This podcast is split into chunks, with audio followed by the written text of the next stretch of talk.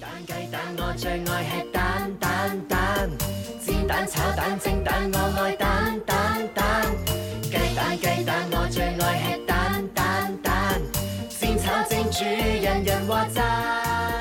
大家好，我是小样，大家好，我是天童。这里是饭桌上的家。今天我们想聊一聊的话题是，一个圆圆的东西，嗯，不是圆形，是一个椭圆。不是硬币了。嗯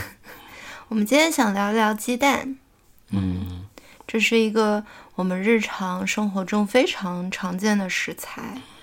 嗯，就为什么想聊鸡蛋这个话题呢？其实，呃，需要从最近一次朋友来我们家吃饭说起。嗯嗯，这个朋友是一个，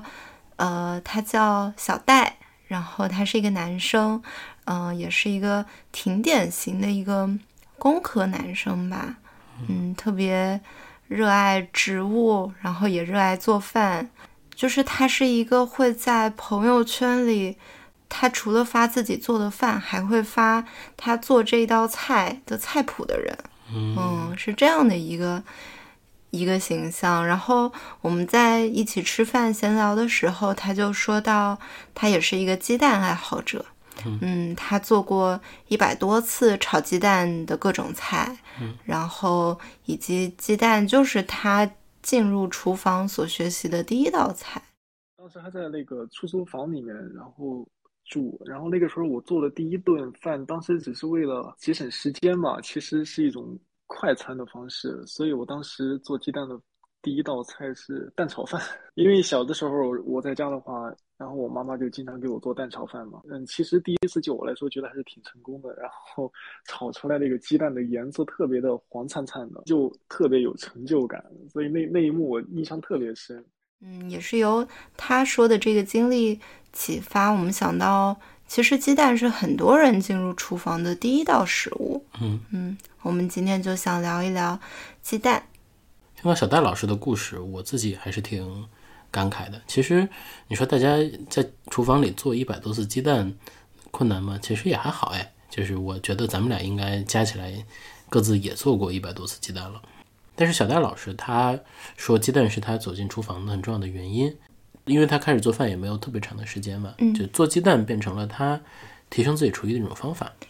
啊、对他可能是连续或者很密集的去做了一百多种不同的鸡蛋料理，然后不停的去揣摩做鸡蛋这件事情怎么可以做得更好。就像嗯一个、像你刚才说的一个非常工科的方对他法，是不停地在用优化这个炒鸡蛋这个工程。对，我觉得他很不一样的一点就是，他是非常有意识的在不断的去提升他想要做的那个鸡蛋的味道，去设置一些对照组啊什么的，去对比说，哦，那这个鸡蛋加水跟不加水，就是指蛋液里面加不加水，对跟这个鸡蛋它是一股脑倒进油锅里呢，还是说它一点一点的倒进油锅里，就是到底有什么样的区别？他把做饭这件事儿也当成了一个特别有探索乐趣的事情。对，嗯这我就不光探索乐趣，还是很严谨的。就是你像我们日常生活当中，或者感觉到大生活当中大部分人，就要么鸡蛋就是随便炒，就是可能对他来说就是鸡蛋炒一切都好吃嗯啊、他对怎么炒鸡蛋是没有要求的，或者呢他自己对炒鸡蛋有一个非常严格的标准，说鸡蛋就得这么炒，嗯，或者这个东西是标准严格也罢，或者是他从他学到炒鸡蛋这个方法的人那儿一直沿袭下来的也罢，嗯就是他有一个很单一的要求。但是像小戴老师这样持续对比试验的人不多，嗯，然后也是因为小戴老师就是对呃鸡蛋的这个试验，然后我就提前就是做了很多功课。嗯，就我最近这段时间，可能光看各种炒鸡蛋的视频，看了有几十个吧。怪不得上周吃了那么多炒蛋。 对，今天刚吃了一个，就是每次看完视频，然后发现一些视频里面讲的新的技巧，就想要去试一试。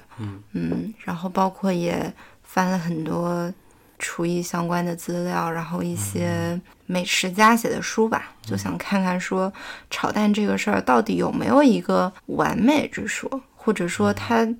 让人拍手叫绝的炒蛋到底都是些什么样子。嗯，我看你们俩可以成立一个研究小组了。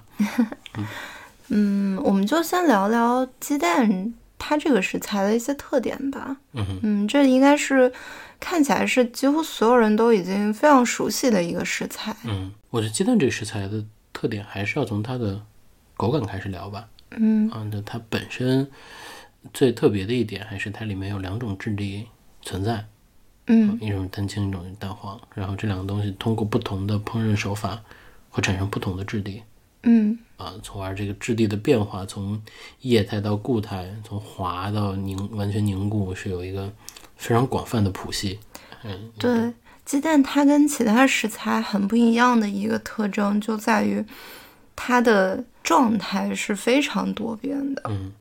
就从它从一个鸡蛋完全生的这种液体的状态，到它可能炒制，它会变成固体。像蒸蛋的话，它其实又是一个半凝固的状态。除此之外，我觉得鸡蛋也是日常冰箱里面最容易获得的一个蛋白质来源，嗯它是常常可以作为饭桌上一个替代荤菜的存在。尤其像上周我生病了，生病的时候没有胃口，其实不是想吃特别油腻的肉，但是这时候你又想要吃到荤的或者吃到蛋白质，嗯，这时候鸡蛋几乎就是永远不会出差错的选择。或者有时候你很忙，然后你没有时间去处理一个肉，嗯，打个鸡蛋去炒，餐餐餐桌上也等于是有荤菜的。对，我觉然得后我记得健身里面就是让吃要要多吃好几个蛋白，不要吃蛋黄。嗯啊，就是你晚上是是什么可能别的不能吃，但你可以吃点可以吃几个煮鸡蛋。就像你说的，它是冰箱里非常重要的一个食材。嗯，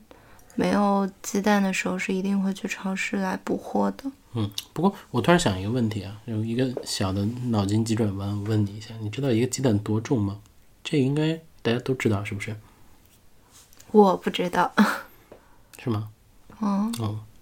我印象中是在讲物理课还是更小学的科学课讲什么是重量的时候，鸡蛋是会被拿来做的一个对标，是一个鸡蛋是五十克左右，啊，平均下来一个鸡蛋是五十克，所以十个鸡蛋就是一斤，大约哈。五百克。但是这个主要还是指的是这个就就形大小适中的鸡蛋，嗯，也会有那种大鸡蛋。那你知道，就是为什么我们每一次打蛋的时候，就是煎蛋的时候，嗯，往往都是蛋白先凝固，然后蛋黄往往要过一段时间才会凝固吗？对，然后我就特意去翻了一下《食物与初一》的那一本书，嗯，就讲到说，嗯，就是蛋白的凝固点大概是在六十度左右，然后蛋黄可能要到七十七十五度以上吧。嗯所以是有一个温差在的。嗯然后但是如果是蛋液的话，就是它们混合的情况下，嗯凝固大概就是在七十五度。嗯嗯，所以这也是为什么，其实很多时候我们做滑蛋，然后做一些比较嫩的那种西式炒蛋的时候，就需要始终保持那个锅的温度在一个嗯相对低一点的状态下，让它慢慢凝固。嗯，我觉得确实，你刚说的这也算是个冷知识，其实很好想象啊，但是因为总是会想到鸡蛋是蛋白包着蛋黄，好像热量是从外向内的，但煎鸡蛋也一样，确实这两个东西本来质地就不一样，它的凝固点确实不应该是一样的。对，但是我就是第一次从就是数字的一个嗯结论上，然后去对比说，哦，原来蛋白跟蛋黄它凝固的差距是这个样子的。嗯我觉得就还挺有意思的。你这个述说鸡蛋还是很有意思。那你能告诉我几个嗯比较特别的鸡蛋的吃法吗？就是除了炒蛋啊、煎蛋啊、蒸蛋啊之外的，你印象比较深的一些鸡蛋的做法吧？一个是我最近也是在做资料的时候看到几个哦比较特别的鸡蛋吃法，嗯一个叫水炒蛋，嗯其实它制就是它炒出来的做那个状态呢，其实有点像西式的炒蛋，嗯它是一个比较嫩的，然后蛋块比较碎的一个状态，嗯呃，但是呢，它跟我们传统的炒蛋不一样的是，它其实是利用沸腾的水，嗯然后把打散的这个蛋液就一点一点一点的往这个沸腾的水中间倒，让它在进入沸腾水的过程当中凝固起来，然后再等到把水烘干，这个炒蛋水炒蛋就完成了。嗯，说是过去因为呃，就是粮油油比较匮乏的情况下，嗯然后过去的厨师发明出来的一种炒蛋吃法。嗯嗯，这个是我看到比较特别的一种。嗯然后再一个看到的吃法，其实是一个非常传统的粤菜，叫黄埔炒蛋。嗯嗯，黄埔蛋，黄埔就是黄埔军校的黄埔。嗯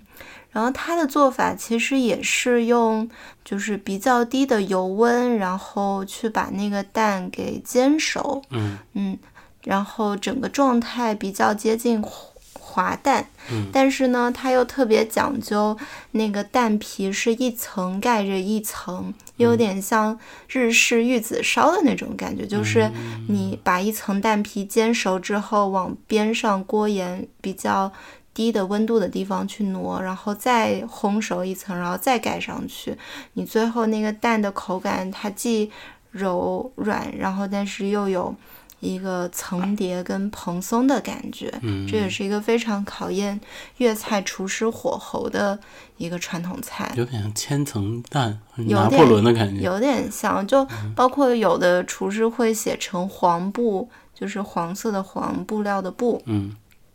嗯，黄布蛋，就是说，因为它最终出菜的形式就像一块黄黄布料料一样，嗯但是我看到黄埔蛋，它除了说，嗯，是用比较低油温，然后滑类似滑蛋这种方式做出来之外，它也会在蛋液里面预调一些味道，比如说会加糖，然后加鱼露。好啊，那我随便说一个吧，你说这都太，太太太太太太玄妙了。嗯，我脑海当中想到好像这几年流行的做法吧，就是小炒荷包蛋，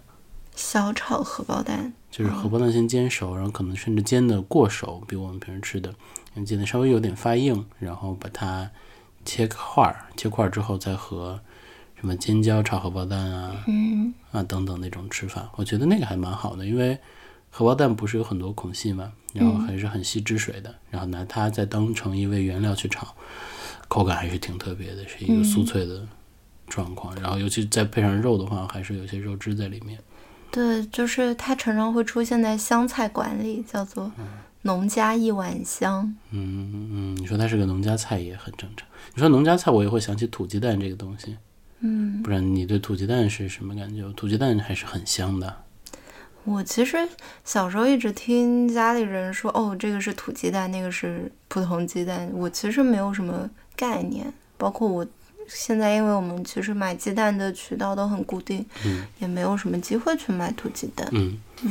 就是因为以前吃到土鸡蛋，基本上就是农村可能买到的，或者亲戚朋友送给你的，或者是去农家乐的时候，农家乐的时候其实最多。就到农家乐，大家都会点这么一盘菜，就是它是一个很简单，但是很明显能吃出来和城市当中的原有的这个食材本来的样子不太一样的一个状态。哦，啊，那它的鸡蛋味儿确实是浓郁很多，也很香。嗯但是土鸡蛋的这个香，我一直也觉得，一肯定是有鸡蛋的差别，嗯，二肯定跟炒法也有关系。当时就会觉得这是农村的这种大土锅，它炒出来的锅气好像就会更足，嗯然后或者它更舍得放油等等。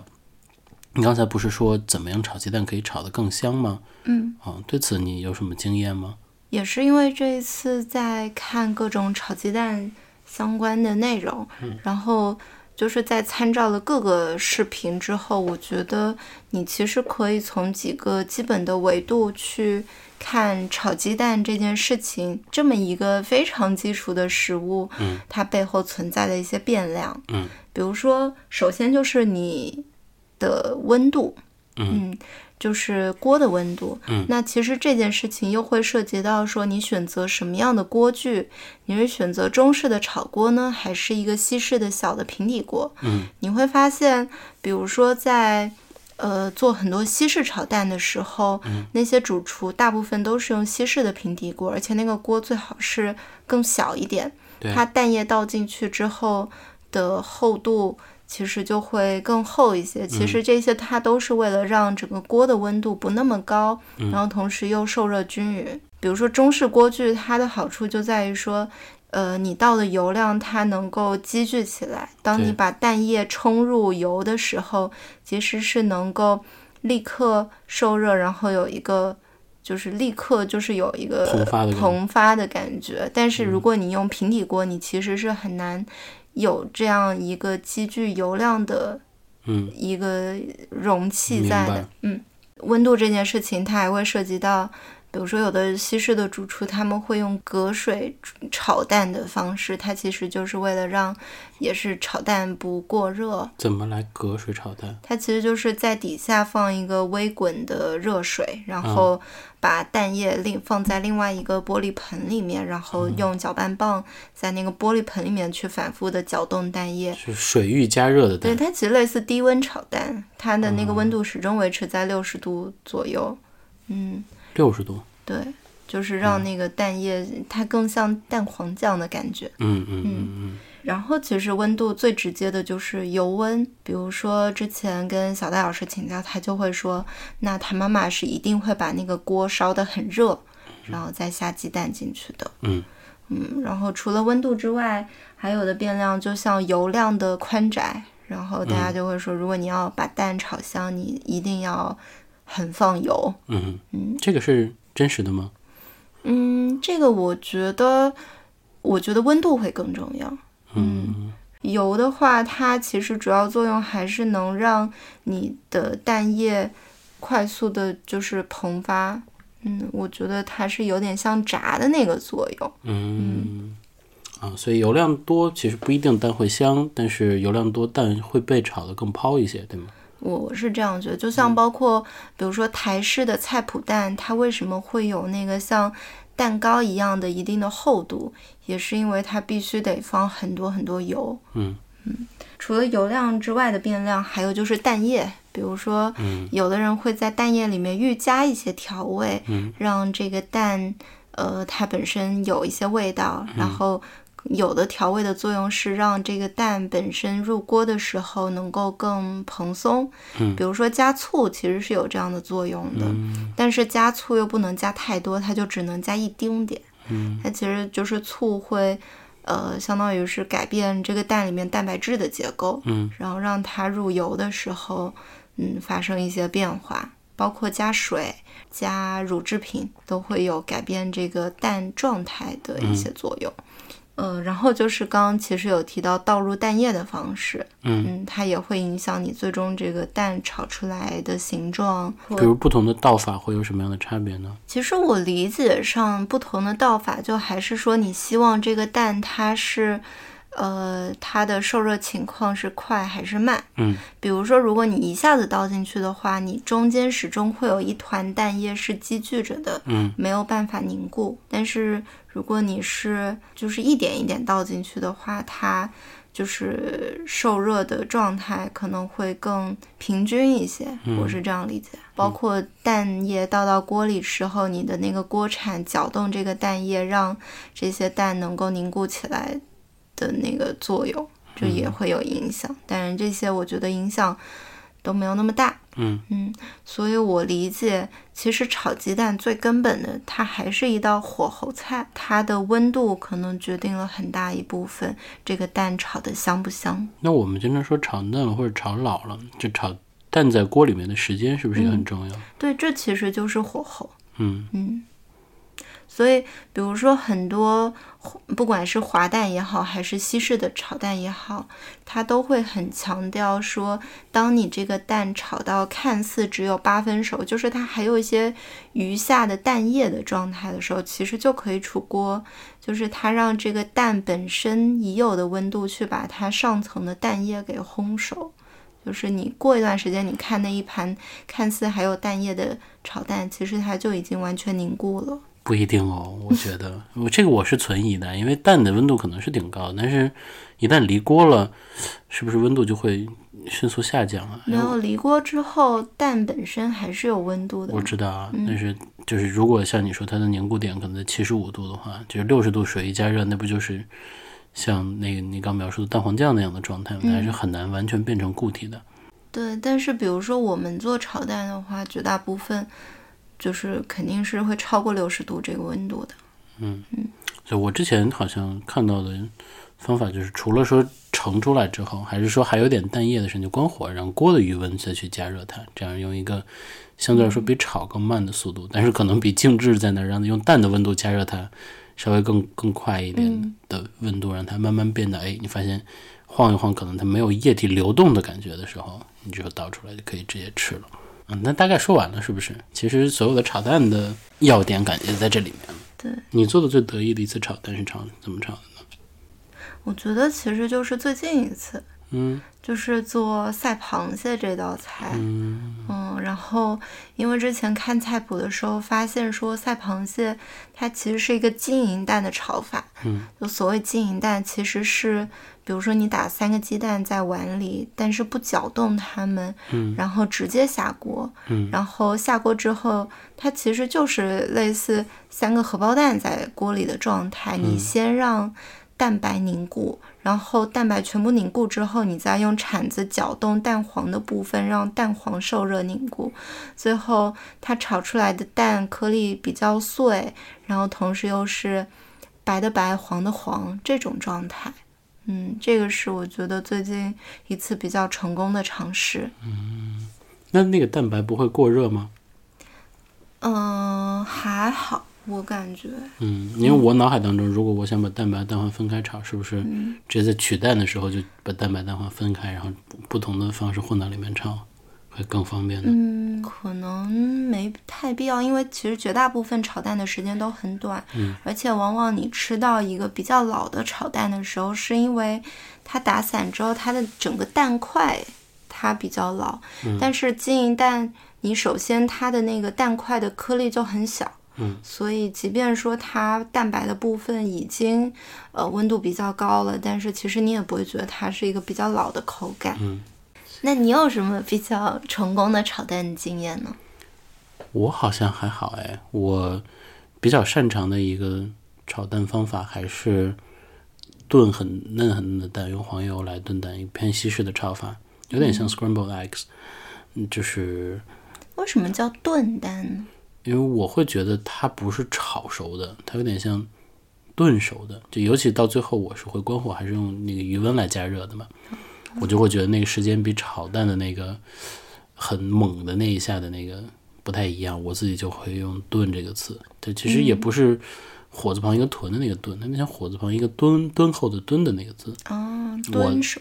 我内心炖的饭的那个。哎，对我内心的那种词状况是那样，所以我用了这个词。但跟整体上还是比较像炒蛋，就你用一一片黄油，呃，就是你用那个条状黄油切一点点，然后化开了之后，打鸡蛋的时候，跟鸡蛋里面本身就已经加了一点盐和胡椒，嗯，然后最主要的还是要再加一点点水，让它变得更稀一点，这样最后出来还是会更嫩嘛。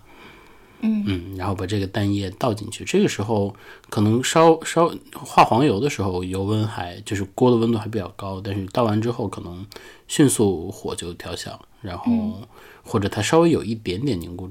状态之后就开始调小，就大部分还是液体的时候，嗯，然后就让它在里面慢慢晃，慢慢晃，慢慢晃，然后慢慢变成固体，可能最上面还有一点点这个液湿湿乎乎的状态的时候，把它再稍微翻一翻，然后大概觉得哎差不多，直接就倒出来。这种状态，就是我还是很喜欢做这个，因为很方便嘛，而且挺健康的，就是有时候会拿来做晚上加餐什么的。嗯，然后我觉得炒这个菜，我经常还是可以炒的非常嫩的。嗯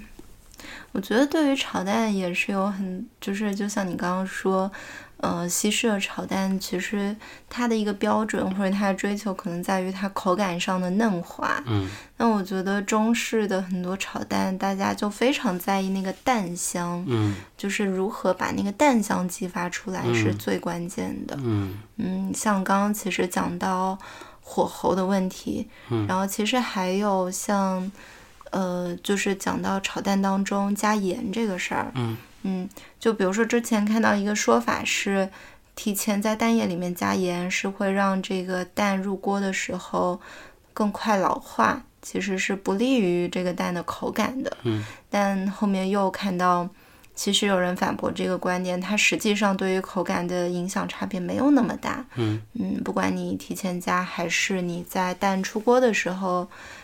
呃，撒这个盐，嗯但是加盐都是非常必要的一步，就是它能够让这个蛋本身的香甜感更突出一些。嗯嗯。这还炒鸡蛋会会加糖吗？会，就是有的是会在蛋液里面加糖，它其实是为了让这个炒蛋出来的口感更嫩，但事实上我自己没有验证过这个说法呀。果然加什么的都有。像小戴老师的建议就是加胡椒，其实是不太会出错的，加胡椒粉。加在蛋液里。对，加在打好蛋液里拿来炒，因为它一定程度上也能够去腥。嗯然后我就想到前段时间看到蔡澜的一篇文章，他就写说他这。我这一生中最爱吃的，除了豆芽就是蛋了，一直在追求一个完美的蛋。嗯然后他这篇文章，呃，其实就讲到了很多他这一生当中令他印象深刻的蛋，就是对他所描写的印象最深的是，他请法国的名厨博古斯，嗯呃，然后给他做菜，然后就他出了一道题，他就说，请你给我做一颗完美的蛋。嗯，最后对方的解法就是把蛋白跟蛋黄分开处理，给他做了一颗蛋。嗯，他就是也提到了蛋白跟蛋黄不同凝固点的这一件事情。嗯但我觉得，嗯，完美的蛋它有一些理性层面上的依据吧，但是我觉得可能在情感上，完美的蛋对于每个人来说都是不一样的。嗯，那你心中完美的蛋是什么呢？这是个很难的问题啊。因为你问我完完美的蛋，可能你吃过那么多种蛋，然后可能也炒过一百多种蛋，但是和刚才说小戴老师炒百蛋相似的是，达芬奇不是也画了无数的蛋吗？就是你想要画到一个完美的蛋，和什么命题有点像呢？和你想要一杯完美的马提尼有点像，就是它的那个融合啊，或者那个口感的微妙的程度，嗯，是有点可遇不可求的啊。然后，如果当你求取那个完美的时候，都有点困难，所以我觉得每个人完美的但不一样是非常正常的一件事情，因为那个东西确实可能很难复制。嗯，我脑海当中想到的。可能没有完美的蛋，但我可能还是可以想到我目前吃过最好吃的一个蛋，是在以前的那个北京有一家这个天妇罗专门店叫喜一郎，嗯，啊，在他们的所有的菜单之外，还有一个菜单，还有一道菜叫做鸡蛋天妇罗，嗯，也就是把一个生鸡蛋直接。呃，裹了一点薄薄的面衣就下锅做做成一个天妇罗，然后它的速度也非常快，拿出来的时候，它的那个里面还是完全流心的，嗯，所是一以个溏心蛋吗？我觉得比糖心还要再流一点。嗯然后外面其实是有已经有一点天妇罗面衣的感觉，嗯，然后里面咬开之后会有一个蓬勃的爆炸的嗯的的的的口感啊，然后突然就从一个脆的东西变成一个很包裹式的包裹状的一个东西，嗯那个口感的变化是我觉得把鸡蛋的口感的变化的对比拉大到最大的一种状态，然后因为它后面的那个包裹感还是非常幸福的，我觉得那是一个很完美的蛋。就是我听到这儿的感受，就是它在你的口中是一个完美的，然后有惊喜的蛋，嗯 但我看到背后可能是一个控制力非常强的厨师对，就是他对于这个食材本身温度的理解、油温的理解，然后以及他要在那么短的时间内去把握这种控制，其实是一个怎么说呢，挺强迫症的一个事情。对，嗯，确实是很考验记忆这样的一道食物出是现。但如果要问我的话，完美的鸡蛋，嗯，因为我觉得大家活到现在真的吃了太多的蛋了。嗯嗯，就好难想到说哪一次你吃到的鸡蛋是非常非常完美的。，其实这个问题让我想到，因为我不是蛮喜欢喝酒嘛，然后我们其实身边还是有很多喝了很多厉害酒的朋友，然后有一个有一个很很资深的朋友，可能喝过很多很多酒，然后他讲了他一个故事，就说那个他别人问他你喝过的最好喝的威士忌是什么，那可能每个人都有自己的答案。他说的那个答案呢，是说有一年他去他在美国的时候，在美国出去捕猎，然后捕猎的那天也就就他一个人，嗯，然后在打猎的时候突然出现了一只熊，嗯啊，是其实是非常危险的一件事情。然后那个熊可能感觉也不知道是饿着还是没饿着，然后就就就就朝着这个方向来了。那他在这个状况下，当时是选择装死，就是或者是他就是躲起来找了一个地方，然后就盼望着熊不要循着这个它的踪迹或者味道能找到它。结果就是他战战兢兢的在这个地方躲了一会儿之后，就是熊果然还是走了，那肯定是非常紧张嘛。嗯，他发现熊走了之后，他快速的跑回到自己的车上，然后拿了一瓶泰斯卡十年，也就是不到两百块钱的一瓶很粗糙的，就是风风味很粗糙、很很很很雄性的一个威士忌，然后喝掉了半瓶。他说那是他喝的最好喝的威士忌。劫后余生的味道。对，所以我觉得一个完美的鸡蛋也和吃鸡蛋的情境是很很很重要的。嗯，可能不是鸡蛋当时做的是绝佳的，但是鸡蛋在那个情境当中是最合适的，这个容易，这是完美的。那我可能会想到我在高三那一年，就是在校外就是租房住，嗯然后当时我的房东也是我隔壁的邻居阿姨，她每天晚上会给我递一盘宵夜，因为她女儿跟我是同年级，也在高三备考，然后她的宵夜其实就是鸡蛋饼，她可能会加一些面粉，然后用。平底锅煎成小圆饼，嗯，但是它的调味里面应该是放了糖。我觉得那个鸡蛋饼的味道是我后来不管我跟家里人说，还是我自己复刻，都复刻不出来的味道。嗯，不包括它那个饼的柔软程度、面粉跟鸡蛋的比例，然后以及它加糖的量，都是我觉得那是只有我在高三才吃到过的鸡蛋饼，也是我觉得至今吃过非常好吃的一种鸡蛋。听上去还是很温馨的一个故事呢。对啊，好像感感觉在这种有点孤独或者有点嗯，但是很饿也是一种啊。然后在虚弱的状态下，鸡蛋好像确实是一个非常能提供慰藉的食物。这个我觉得也是鸡蛋一个非常了不得的魅力。嗯，包括说有一次在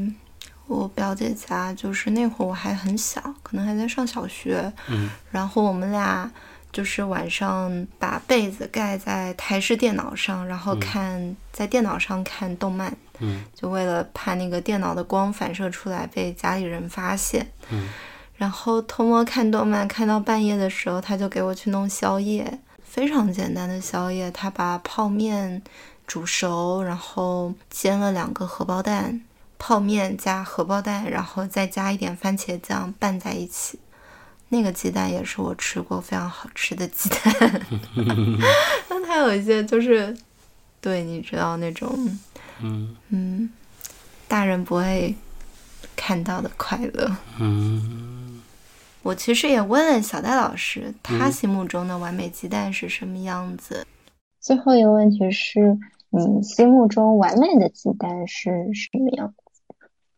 我心目中完美的鸡蛋是我妈妈的味道。可能就像你说的，很多人心中那个完美的鸡蛋，它不是一个理性层面上最标准的那个答案，它很多就是你记忆中没有办法企及的那个地方。我觉得，嗯，也是借这个话题，然后想说，一方面大家既能够有一些比较理性的，就是日常可以应用的一些小技巧，然后另一方面也能够去唤起一些记忆部分的东西。嗯，其实我觉得鸡蛋对很多人来说都是那种在家的记忆，因为小的时候无论是白水煮鸡蛋也好，还是呃妈妈在给你煮面的时候往里面加一个荷包蛋，或者是呃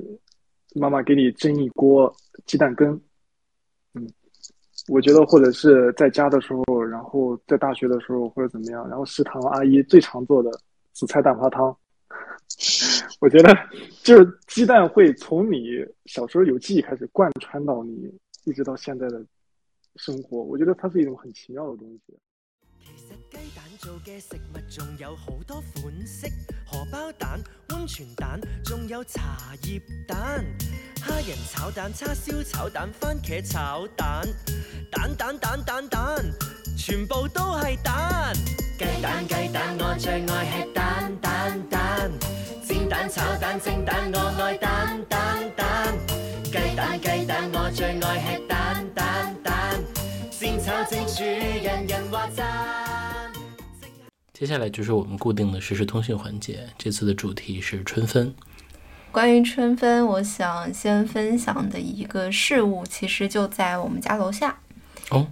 嗯，你有注意到，就是最近很多玉兰花树其实都长着那个毛茸茸的花骨朵吗？嗯，嗯、那个东西特别像毛笔的笔尖，但是它多了一层绒毛。嗯，嗯，然后其实，在北京有一个民间的传统手艺，就是叫毛猴，它其实就是用那个玉兰花，就是的花骨朵还在，呃，就是还没有抽芽的那个还没有开花的状态，然后做成那个小毛猴的身子，然后做成一只只小猴子，这是一个非常传统的民间手艺。大概前几年的时候，我还在北京一个类似民间博物馆这地方看到有人在做。然后这个这个花骨朵呢，它其实有一个呃更传统的名字叫辛夷，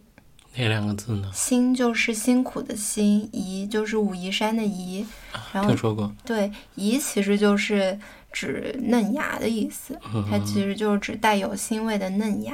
嗯然后它开出来的花跟玉兰花其实就是玉兰花当中的一种，然后主要是紫玉兰，嗯，所以这个我觉得还是就是正好就是当下这个节气的一个时令的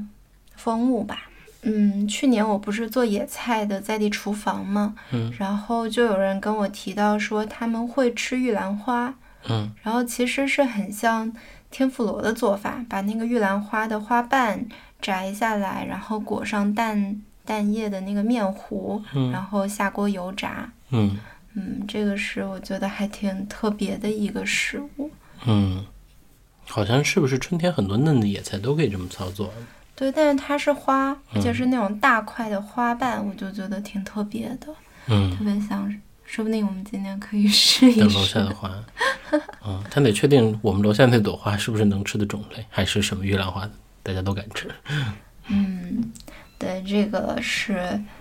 呃，就是春分发现的一个新事物吧。嗯然后，而且它就在家楼下。嗯。然后第二个想分享的，其实也跟我们这一次聊的主题蛋有关。嗯就是在春分这一天，有一个传统是大家会竖蛋，就是把嗯蛋，呃，选新鲜的鸡蛋，然后把蛋轻轻的立在桌上，嗯然后它其实就很像端午的时候，大家也会去立鸭蛋一样，嗯然后在春分这一天，你也是有一定几率能够把那端个午立鸭蛋，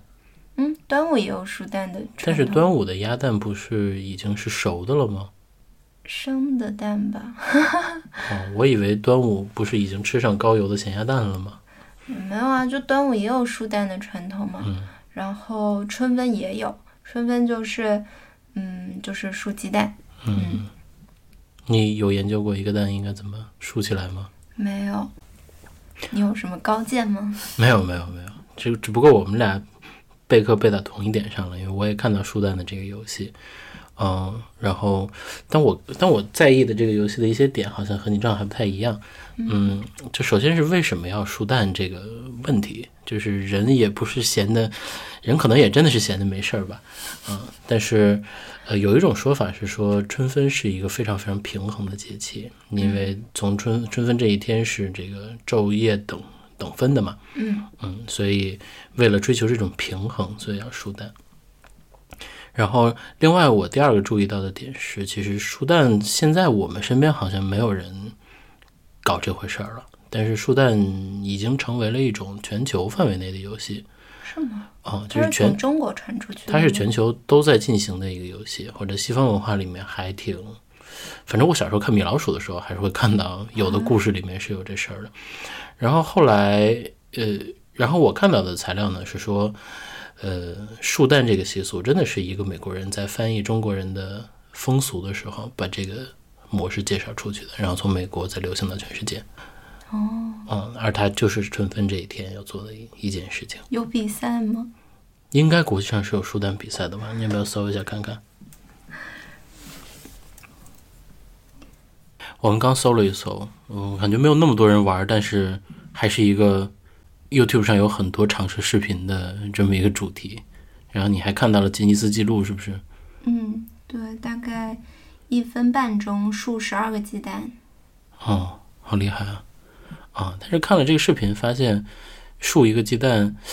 只是也没有想象当中那么困难。哎，还是一个只要你不停的、非常耐心的、高度专注的就微调，可能还是可以把蛋立起来的。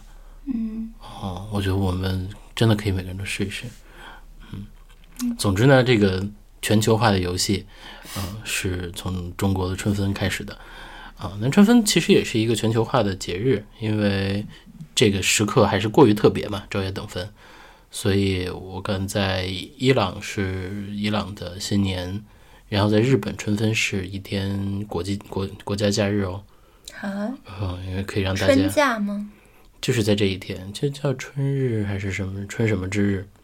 嗯，描述的就是让大家能够进到自然里面去感受自然的活力的这么一天。但我们春分不放假。但我们春天至少还有很多假嘛。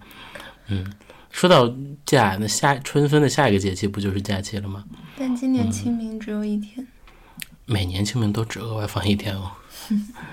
既既然说到下一个节气是清明，那么春分还有一件事情和清明是还挺相关的，就是明前茶。每年我们都会听到明前龙井，呃是这个所谓的明前，就是指清明之前嗯，啊。所以在春分最近应该已经可以看到有新茶下市了，所以真正的明前龙井应该是非常非常非常贵的。但是春天的绿茶依然是非常时令的一个东西，因为绿茶是要喝新的嘛。嗯，所以我们最近应该都可以喝到一些明前茶，不管它是不是龙井。嗯，然后我想分享的另外一个食物呢，是一个我特别喜欢的食物，嗯是什么呢？是芦蒿。虽然我好像跟蒿很有缘分啊，之前分享了白蒿，这次说的就是芦蒿，但是这两个东西，呃，完全不是一个东西。白蒿是长在地里的这种野菜，嗯，有的它的嫩芽叫做茵陈。那芦蒿呢，其实长在水边的一种东西，对，它大概也是每年农历二月上市。呃，或者说，其实现在一年四季都能吃到芦蒿了，但是比较偏野生的这个